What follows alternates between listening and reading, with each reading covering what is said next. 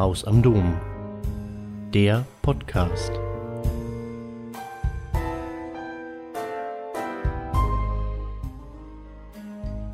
Wir haben uns heute Abend hier zusammengefunden, um auf die Schwierigkeiten der Kulturszene während des zweiten Lockdowns hinzuweisen.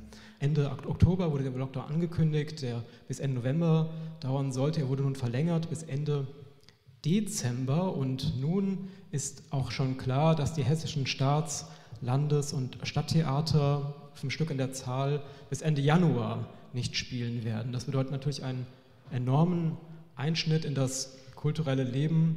Ähm, wir haben uns ähm, angestrengt, ich glaube, das haben aber irgendwie alle, die man fragen würde, haben sich angestrengt, aber wir haben natürlich auch investiert, wir haben geübt, wir haben ähm, uns angestrengt, Hygienekonzepte zu entwickeln, sie auch zu erproben, zu verbessern. das mit dem Nachweis ist immer so eine Sache, weil bei drei Viertel der Fälle kann man es ja nicht nachweisen, wo das war. Aber ich denke, ich spreche jetzt mal nur für Museen. Museen sind Orte, ähm, die in der Regel viel, viel, viel Platz haben. Wir haben 6000 Quadratmeter Platz. Wir könnten bei 20 Quadratmetern pro Person 300 Leute gleichzeitig reinlassen. Äh, da sind wir den ganzen Sommer über nicht entfernt hingekommen. Museen sind Bildungsorte, sind Lernorte, auch außerschulische Lernorte und ähm, auch da ist es nicht zu verstehen, warum Volkshochschulen, Bibliotheken geöffnet sind, äh, äh, Schulen offen haben. Das finden wir wunderbar. Aber warum jetzt zum Beispiel Schulen nicht in die Museen kommen dürfen, wo sie mehr Platz hätten, ist, ähm, finde ich, nicht verhältnismäßig und nicht nachvollziehbar. Ja, äh, Bildung ist äh, eine zentrale Funktion. Bildung geschieht auch durch Austausch, durch Verständigung, durch Diskussion, äh, durch Information. Ähm, Museen sind natürlich ähm, auch Orte der Debatte und ähm, der Verständigung einer Gesellschaft über sich selbst. Äh, und ich glaube, wenn diese Orte jetzt sozusagen überwiegend zu sind, ähm, äh, dann äh, gibt es auch Auswirkungen auf äh, das Verhalten von Teilen der Gesellschaft. Ähm, des, auch deshalb äh, ist es, ähm, glaube ich, ein, eine Daseinsfürsorge für die Gesellschaft, dass diese Orte offen sind, offen bleiben können, äh, benutzt werden können. Kultur lebt vom direkten Austausch. Das macht Kultur so wunderbar und so einem wertvollen Gut in der Gesellschaft. Und gleichzeitig ist es im Moment die, die, die größte Verbundbarkeit der Kultur, ähm, dass in dieser Pandemiezeit man die Kontakte drastisch einschränkt. Vielleicht kann ich das Thema Finanzen mal weiterreichen an Herrn Bramel. Herr Bramel, Kommen diese staatlichen Hilfen bei Ihnen an? Wie, wie steht das Theater Willy Bramel, wie steht die Naxos-Halle da? Das ist ein kleines Virus uns in der Hauptaufgabe, die wir als Kunstmacher, Kulturveranstalter äh, machen, überholt hat, nämlich in der Frage des Infizierens. Also wenn ich Arthurs Manifest Theater der Grausamkeit übertrage, dann ist es die Aufgabe des Theaters, in diesem Fall bei Atoma ist das Theater, nicht Hygienemaßnahmen zu ergreifen, sondern die Gesellschaft zu infizieren. Und das hat uns ein kleines, winziges, lächerliches Virus einfach abgenommen. Und jetzt haben wir dann nicht mal, nicht mal die Möglichkeit, als Konkurrenten in der, in der Wirklichkeit aufzutreten und, und dem zu zeigen, dass wir viel besser infizieren können als dieses kleine verdammte Tier da sind wir als Kulturschaffende wichtiger als ein Bordell oder eine Kneipe oder so. Und die anderen sagen, ja, wir sind die wichtigste Einrichtung überhaupt, denn ohne uns kann die Gesellschaft gar nicht leben. Und die anderen sagen, das ist eine Unverschämtheit, sich höher zu stellen als die anderen. Also ich, wie gesagt, ich, verstehe diese Situation gerade, obwohl ich sie, wie gesagt, aus Konkurrenzgründen hasse eigentlich. Ich verstehe aber, dass es so sein muss die, die Möglichkeiten sozusagen Entschädigung zu kriegen, auch das hat uns ein bisschen geärgert, weil wir wollen ja nicht Geld kriegen für nichts tun. Also das ist zwar jetzt keine Schande, das gibt es ja vieles, auch in der Gesellschaft, auch ohne Corinna gibt es Leute, die für das Nichtstun bezahlt werden. Also ich wollte das nie als Theatermacher. Wir haben von der Pike an gekämpft und gearbeitet und auch wenn wir kein Geld bekommen haben, haben wir weitergearbeitet. Und jetzt wollte ich nicht einfach Geld einnehmen, um äh, fürs Nichtstun bezahlt werden. Deswegen haben wir ja auch eine Aktion gestartet äh, und haben die bei der Bundeskanzlerin angefragt, ob, ob die Bundesrepublik uns nicht für ein König-Ticket, König-Ludwig-Ticket äh, entschädigt. Also nach dem Vorbild des bayerischen Königs Ludwig II., der gemeinhin immer als verrückt erklärt wird. Ich bin absolut nicht der Meinung, dass er verrückt war. Der war nur in die falsche Zeit hineingeboren.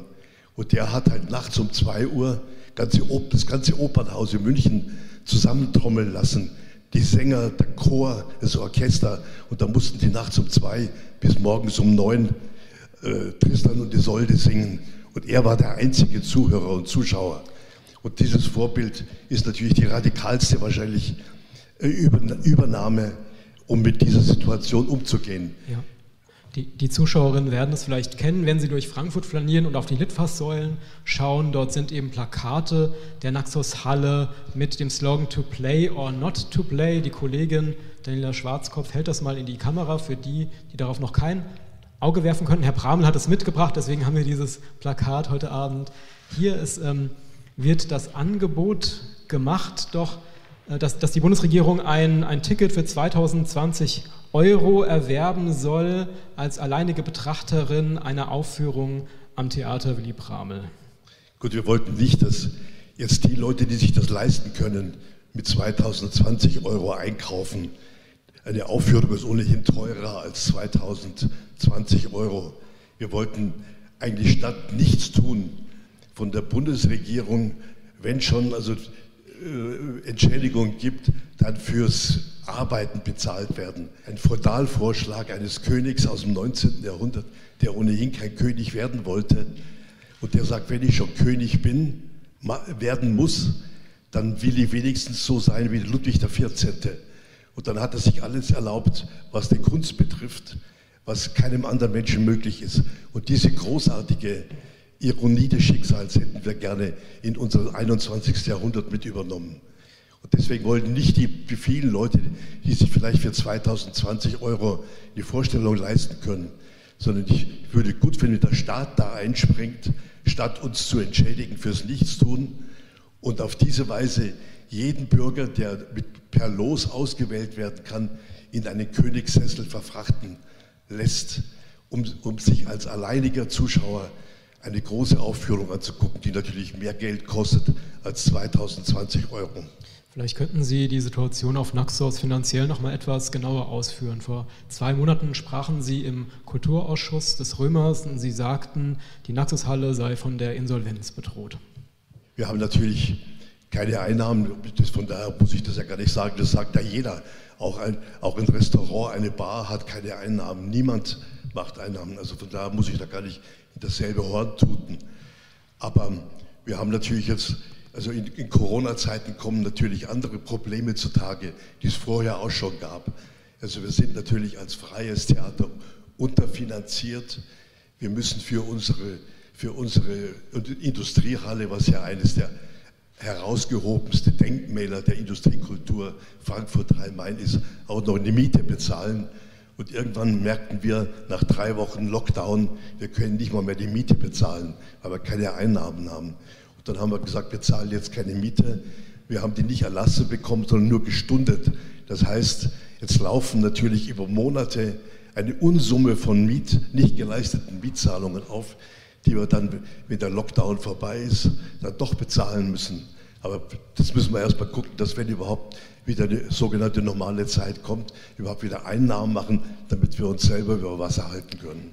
Aber sind denn Hilfen jetzt schon angekommen oder nicht vom Staat? Ja, wir haben eine ganze Menge Hilfen bekommen, muss ich dazu sagen, wo ich teilweise Kopf schüttle. Jetzt haben wir schon, ich habe schon viele Theater gehört, die kaufen sich dann noch eine fünfte Kamera und noch einen siebten Monitor und noch sogar noch äh, Gestuhl, Gestühl, also Sitzplätze für Theater. Also, also ich als Steuerzahler finde das schlicht und einfach äh, lustig, äh, um nicht zu sagen lächerlich. Also an Geld, glaube ich, mangelt es nicht, aber es mangelt an Geld für die richtigen, für die, für die richtige Handlungsweise, die meines Erachtens darin liegt, dass ein Theater Theater spielen kann. Ich mach, ich, natürlich gebe ich keinem Menschen recht zu sagen, wir haben das Recht, und eine Kneipe darf nicht, wir haben genauso wenig Recht, obwohl ich natürlich der Meinung bin, Theater ist nicht nur eine Einrichtung, wo ein paar Leute sich das Vergnügen machen, äh, zu spielen, wie man so oft hört. Wir sind eine Bildungseinrichtung, da ziehe ich mit der Ministerin mit. Also Theater ist nicht einfach nur Unterhaltung, ist Bildungsarbeit. Und so habe ich auch mein Theatermachen immer verstanden. Und, und von daher, klar, könnte man nachdenken, was man sozusagen, wie man mit, mit so einem Angebot von Bildung umgehen kann. Herr Unkelbach, damit Sie, wie ist denn die, äh, würden Sie denn das äh, Clubjahr 2020 beschreiben bislang? Das, das habe ich nicht ganz verstanden. Ganz, äh, das Clubjahr 2020, wie war das bislang? Das ist nicht existent gewesen. Also das ist ein kompletter Ausfall. Wir haben am 13. März geschlossen bis jetzt und auch noch weiterhin. Das musste so sein, das war sinnvoll. Ab 16. hätten wir es machen müssen, aber bereits am 13., also vor diesem äh, Wochenende, vor dem 16., war klar, dass das Virus Clubs liebt. Ja, die Situation in Clubs ist perfekt für Infektionen und da musste alles getan werden, um dem Virus seine, seine Vorliebe zu nehmen und das muss auch weiterhin gemacht werden. Da bin ich der festen Überzeugung, da gibt es keine Alternativen und da gibt es auch nicht irgendwelche Varianten, die ähm, so ähnlich sind wie Clubs. Äh, wir müssen das jetzt aushalten, wir müssen die Augen, wir müssen Augen schließen und durch und das werden wir auch. Ähm, deswegen ähm, bin ich jetzt nach der Entwicklung am Impfstoff äh, Entwicklungssektor bin ich guter Dinge, dass wir, wenn wir jetzt vielleicht noch nicht die Talsohle durchschritten haben, aber ähm, doch bald ähm, sehen, wann es wieder aufwärts geht und auch wir Clubs wieder öffnen dürfen. Das wird aber noch dauern. Ähm, Sie sagten im Vorgespräch viel der Satz Sekt oder Selters. Können Sie das vielleicht nochmal ähm, erklären für die Zuschauer? Ja, also ähm, damit meinte ich äh, ganz oder gar nicht Club in der Weise, wie ich vorhin sagte, das, das Virus wird es lieben. Ähm, wir würden erst dann wieder öffnen, wenn es vernünftig ist zu öffnen und dann, wenn man Clubs öffnen darf. Ja, wenn die Instanzen, die das regeln, sagen, jetzt dürft auch ihr wieder öffnen. Vorher ist es unvernünftig, vorher ist es gefährlich, Clubs zu öffnen und vorher würden wir auch nicht das ähm, leisten können und den Leuten ähm, äh, ähm, halten können, was sie sich von Club-Dasein versprechen.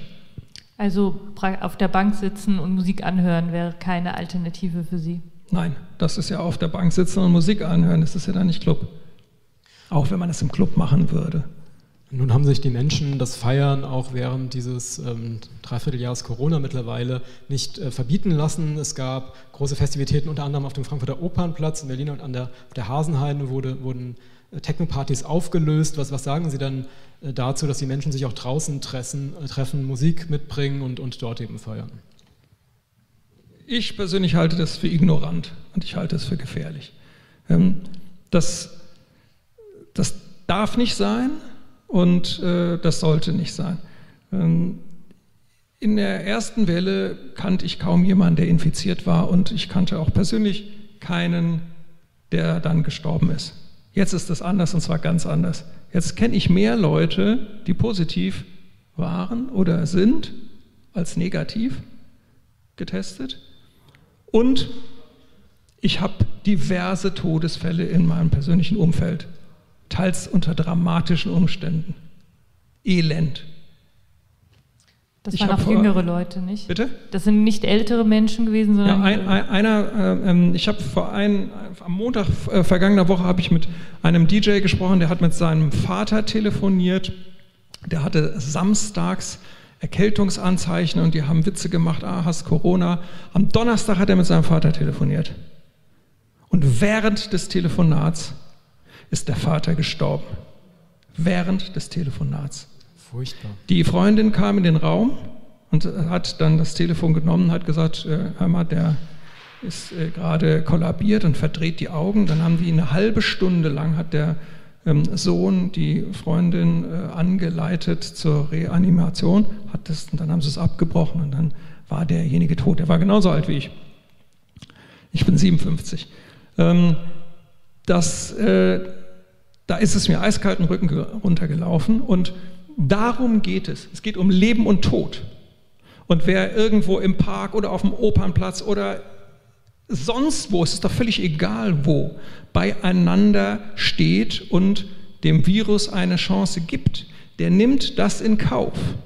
Das, der fährt über eine rote Ampel. Ich würde gerne Herrn, Herrn Gerche nochmal das, das Wort geben. Ähm, Herr, Herr Gerche, Sie sind von den finanziellen Einschnitten nicht so stark betroffen gewesen, muss man sagen, weil das Historische Museum Frankfurt eben ein, ein städtisches Museum ist. Ähm, wie, wie, gehen Sie denn mit der, mit der Krise um? Wie, wie verarbeiten Sie die Corona-Pandemie denn künstlerisch?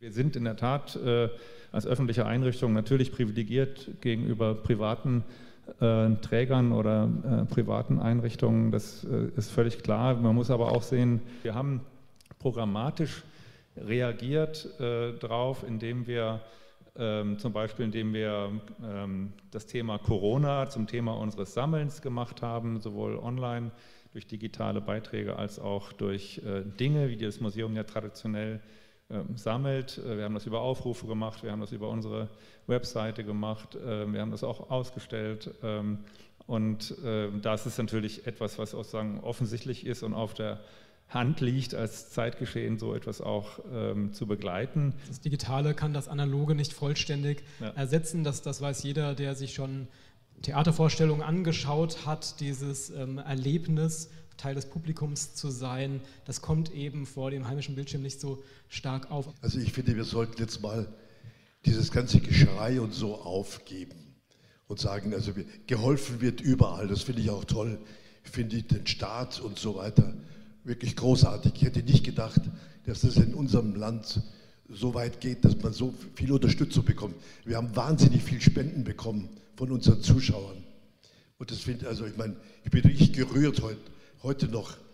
Und natürlich sage ich, jetzt gehen wir doch mal mit der ganzen Situation zivilisiert um und sagen, okay, das ist jetzt so. Ich sehe alles ein, den Kollegen von den Clubs, okay, das finde ich am schlimmsten.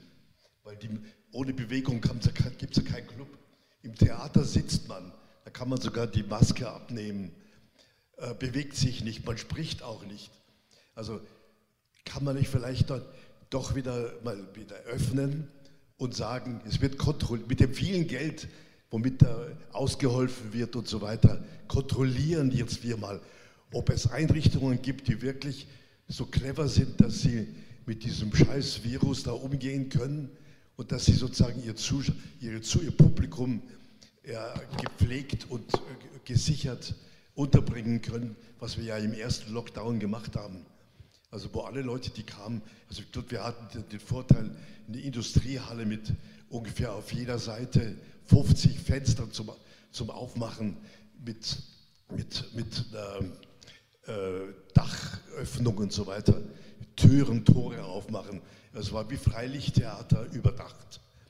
Was wir in unserem Beschluss der Kulturminister schon mal festgehalten haben, ist, dass wir uns gut vorstellen könnten, Öffnungskonzepte so zu machen, dass man eben erstmal Museen, Ausstellungshäuser, wo man entsprechend Besucherströme anders entsprechend mit Zeitfenstern steuern kann, dass die Sinn machen, als ersten Schritt zu öffnen, wenn man schrittweise vorgeht. Und dass man danach im zweiten Schritt an Kultureinrichtungen wie Theater, Konzerthäuser, Kinos oder entsprechend öffnet, ähm, weil da eben feste Sitzplätze entsprechend vorhanden sind. So, und ähm, also das ist eigentlich das gleiche Vorgehen wie beim letzten Mal. Und dann ist die Frage, ab wann ist das möglich? Und das hängt vom Pandemiegeschehen ab. Äh, Herr Unkelbach, an Sie die Frage Nummer 2021. Wann rechnen Sie damit, äh, wieder ein Clubleben zu haben? In Und wie wird Jahr. gefeiert? In einem Jahr. In einem Jahr haben wir das. Äh, wie lange es noch dauern wird, ähm, das weiß ich nicht, aber ähm, ich bin recht sicher, dass wir das, äh, dass wir heute in einem Jahr wird es abgehen. Ja, da werden wir alle Arme hochreißen und da werden wir äh, feiern können. Ähm, wenn wir jetzt die Hausaufgaben machen, kann jeder, ist Bier einfach. voneinander fernbleiben. Je konsequenter wir jetzt sind, desto geschmeidiger wird es werden. Das muss ein jeder begreifen und das kann ein jeder begreifen. Das ist kein Hexenwerk. Dazu muss man, ähm, wie gesagt, nur äh, sich fernhalten von anderen Menschen und die anderen Menschen müssen sich von einem fernhalten. Es muss jetzt eben einmal gemacht werden. So, danach ähm, können wir doch alle wieder unsere Kühe genießen. Das ist jetzt, wir müssen jetzt auf die Pflicht runterschmörgeln. So, und danach kommt ähm, umso zeitiger, ähm, dass wir wieder das genießen können, was wir jetzt vermissen, was wir jetzt so schmerzlich vermissen. Jawohl. Ähm, aber ich sage es nochmal, äh, was ich vorhin schon sagte, ähm, das ist nicht nur, ah ja, dann wollen wir das wieder haben, was wir nicht hatten und dann müssen wir eben auseinanderbleiben. Es ist ja nicht irgendwie eine Strafe, dass man einander nicht sehen darf, sondern man soll einander nicht infizieren, damit Menschen nicht zu schwerem Schaden kommen, bis hin zu, dass, damit Menschen nicht sterben. Darum geht es. Und ich bin aber sicher, ähm, dass im kommenden Frühjahr, ich würde mal sagen, ich rechne so mit Mai, Juni, ähm, dass dann ähm, das Pandemiegeschehen und damit auch die Möglichkeiten, wieder Museum zu machen, Museen zu besuchen, dass das sich wieder annähern wird an einen Normalzustand. Ich hoffe, dass das irgendwo im ähm, im Herbst dann äh, erreicht ist. Normalzustand heißt für uns Museen hier in Frankfurt, dass wir einen hohen Anteil von Besuchern aus ganz Deutschland und vor allen Dingen aus der ganzen Welt haben. So, dann erst eigentlich haben wir sozusagen das, was wir früher hatten. Ähm, da hoffe ich darauf, dass wir das irgendwie im Lauf des nächsten Jahres ähm, wieder uns dem annähern. Ja. Äh, aber dass wir das Programm, was wir äh, unseren Besuchern anbieten, dass wir das vielleicht ab der äh, Mitte des Jahres wieder genauso durchführen können wie bisher. Ja. Herr Bramel, Sie sitzen hier als Vertreter des Theaters Willy Bramel, aber auch der, der Naxos-Halle, in der ja verschiedene Kompanien unter einem Dach versammelt sind. Unter anderem der komplette Nachwuchs der, der HTA, der aufführen kann innerhalb des Studio Naxos, ähm, mit, mit vielen freischaffenden Künstlerinnen und, und Künstlern. Was, was hören Sie denn? Ähm, wie, wie komm, kommen dort die Hilfen tatsächlich an oder sind das Menschen, die durch ihre prekäre Situation momentan akut gefährdet sind, sagen wir, in Hartz IV abzurutschen? Na gut, es gibt schon ein, einige von den Kollegen bei uns, die als Solo-Selbstständige Anträge gestellt haben, auch bekommen haben. Aber die Mehrheit der, der Aktiven bei uns, die leben natürlich davon, dass sie eine Arbeit haben, dass sie auftreten können und dafür eine Abendgage bekommen oder so. Also was wir jetzt sozusagen, wie wir das, wir kompensieren das dadurch, dass wir die Weltmeister probieren. Nur das hält man natürlich auch auf Dauer nicht aus. Wenn wieder die nächste Premiere ansteht und dann wird die wieder auf Halde gelegt, also irgendwann kommt der Zeitpunkt, wo tausend Premieren alle auf einmal in einer Stadt explodieren. Ne? Und wir haben jetzt schon drei Projekte, die auf Eis gelegt sind, können aber nicht aufgeben, wissend, dass wir überhaupt nicht wissen, ob wir jemals eine Premiere hinkriegen. Das ist das Hauptproblem. Trotzdem haben wir natürlich das Glück, dass uns die Stadt Frankfurt weiterhin die Subvention gibt, die wir, nach, die wir immer bekommen haben. Und daraus können wir erstmal die Proben bezahlen, sodass ein Schauspieler, der solo selbstständig ist, wenigstens Probengeld bekommt.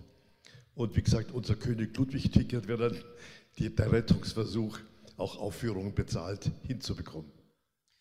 Ich glaube, Bürgerinnen und Bürger können sich gar keine Vorstellung machen, was für ein organisatorischer Aufwand das sein muss, die, die jeweiligen Verträge ähm, zu verlängern oder, oder, oder ähm, zu, zu, streichen und sozusagen Veranstaltungen immer weiter zu, zu, schieben. Bei Ihnen, Herr Gerchow, ist es so, Sie, Sie müssen Veranstaltungen planen, ähm, müssen noch Verträge machen mit Kuratorinnen und Kuratoren. Äh, Herr Unkelbach, Sie, Sie laden DJs ein. Ähm, und äh, vielleicht wollen Sie mal darstellen, wie, wie, schwierig das ist mit der, mit der vertraglichen Lage. Ähm, der Fokus ist jetzt gesund zu werden, alle zusammen. Und dann werden wir, das, werden wir unser Programm schon aufsetzen. Ähm, jetzt immer wieder äh, anzusetzen und ähm, Fehlstarts hinzulegen, das haben wir von März bis 20. April einmal getan und dann haben wir es bleiben gelassen. Aber bei uns ist es auch, äh, muss ich zugeben, relativ einfach. Wie ich ganz am Anfang sagte, das Virus liebt das, was in Clubs passiert. Ähm, wir werden die Letzten sein, die öffnen sollten und öffnen dürfen. Äh, das wird noch eine Zeit dauern, also planen wir jetzt erstmal nicht. Ja, das Historische Museum, Herr Gerchow lebt natürlich von seiner Dauerausstellung, aber es gibt auch Wechselausstellungen. Ähm, wie schwierig ist das, diese zu planen momentan? Ja, wir planen ja äh, ein, zwei, drei Jahre voraus und wir haben dann zum Teil 60, 70 Leihgeber, internationale. Das sind komplizierte Verhandlungen, da, hängen, da sind auch äh, Verträge mit verbunden. Wir beschäftigen, wir beauftragen aber auch sehr viele äh, Planer, also Freischaffende, äh, die natürlich auch ähm, Termine sozusagen, Termine sind da die Grundlage der Verträge. Ähm, und das, also für eine Ausstellung äh, kommen mit allen äh, Beteiligten sind das dann vielleicht äh, 100, 150 äh, Verträge sind da betroffen, wenn man nur den Eröffnungstermin sozusagen verschieben will. Das ist ein gigantischer Aufwand, den wir können sozusagen auch nicht sagen, okay, dann machen wir jetzt statt im Mai im Oktober auf oder so und äh, dann läuft der Laden, sondern das äh, hat einen unheimlichen Vorlauf. Ich glaube, noch mal stärker ist es sicherlich bei den Konzerthäusern, ja, wenn die sozusagen täglich in der Saison täglich wechselnde Engagements haben, ja, das und die sind international unterwegs, die Ensembles, also das ist gigantisch, was das an Aufwand generiert. Sind gerade mit der alten Oper dabei, ähm, in der Saison äh, Spielzeit 21, 22 was zu planen und kriegen dadurch so ein bisschen mit, was das bei den Häusern, die jetzt hier nicht so vertreten sind, aber was das da auch, äh, auch bedeutet. Ja. Ähm, wenn Sie sich etwas von der Politik wünschen könnten in Corona-Zeiten, was wäre das? Bitte. Ich, ich, würde mir, ich wünsche mir tatsächlich ähm, mehr ähm, Differenziertheit bei der Betrachtung ähm, ich weiß, dass es schwierig ist, weil man dann äh, vielleicht nicht so ganz klare Regelungen rausgeben kann, ähm, die jeder in einem Satz, die in einem Satz äh, ausdrückbar sind. Aber diese, ähm, die Folgen der Verordnungen sind so krass für so viele, dass man genauer hingucken muss. Also im, im Theater kann man die Leute so weit auseinandersetzen, dass man sich, glaube ich, nicht anstecken kann. Äh, jetzt wurde, wird gesagt, ja, aber die Leute gehen aber mit, den, mit der Straßenbahn oder kommen mit dem Zug oder irgendwie zu Aufführungen. Und da gibt es wieder die Gefahr der Ansteckung. Da würde ich sozusagen dafür plädieren, mit mehr Fantasie, dass man sagt, man geht zu Fuß ins Theater. Ich meine, der Hölderlin ist jeden Tag fast von Bad Homburg nach Frankfurt gelaufen und wieder zurück, um, um seine Geliebte zu treffen. Wenn Leute das Theater lieben, können die auch von Bad Homburg auf dem Hölderlinweg zu Fuß ins Theater kommen. Herr Unkelbach, haben Sie Wünsche an die Politik oder sind Sie wunschlos glücklich? Ich, ich wünsche mir von der Politik, dass sie nicht die Zuversicht verliert angesichts der Anfeindungen, denen sie zuweilen und auch häufig ausgesetzt ist. Die Politik ist kein Arzt, der Corona studiert hat und weiß, was man machen muss. Die Politik hat das Ding an die Backe gekriegt und sieht zu, das, äh, diese Situation zu handhaben. Das macht sie so gut sie das kann. Das hat ja keiner vorher gelernt. Politiker, Frau Dorn, Sie sind nicht Politikerin geworden und haben gesagt, ja, mal gucken, vielleicht kriegen wir, kommen wir mal so richtig in den Matsch rein und müssen mal mit Corona umgehen. Das wäre doch was. Ähm, die Politik trägt nicht die Verantwortung für diese, für diese äh, Pandemie. Die tragen wir. Und wir müssen zusehen, dass wir das umsetzen, was die Politik uns rät, damit wir, wir das von der Backe bekommen. So, dazu tut die Politik, was sie kann. Und da gibt es auch mal Trial and Error, ja, aber das gibt es bei jedem. So, ähm, die arme Politik, die wird dann angefeindet ja, wenn was nicht klappt, äh, wird mit dem Finger drauf gezeigt oder Schlimmeres. Ähm, da hätte ich aufgesteckt. So, und das, die vielen Politikerinnen und Politiker, das nicht tun. Das, dafür habe ich Hochachtung und dafür bin ich dankbar. Und insofern wünsche ich mir, dass Sie nicht aufstecken, sondern dass Sie das weitermachen.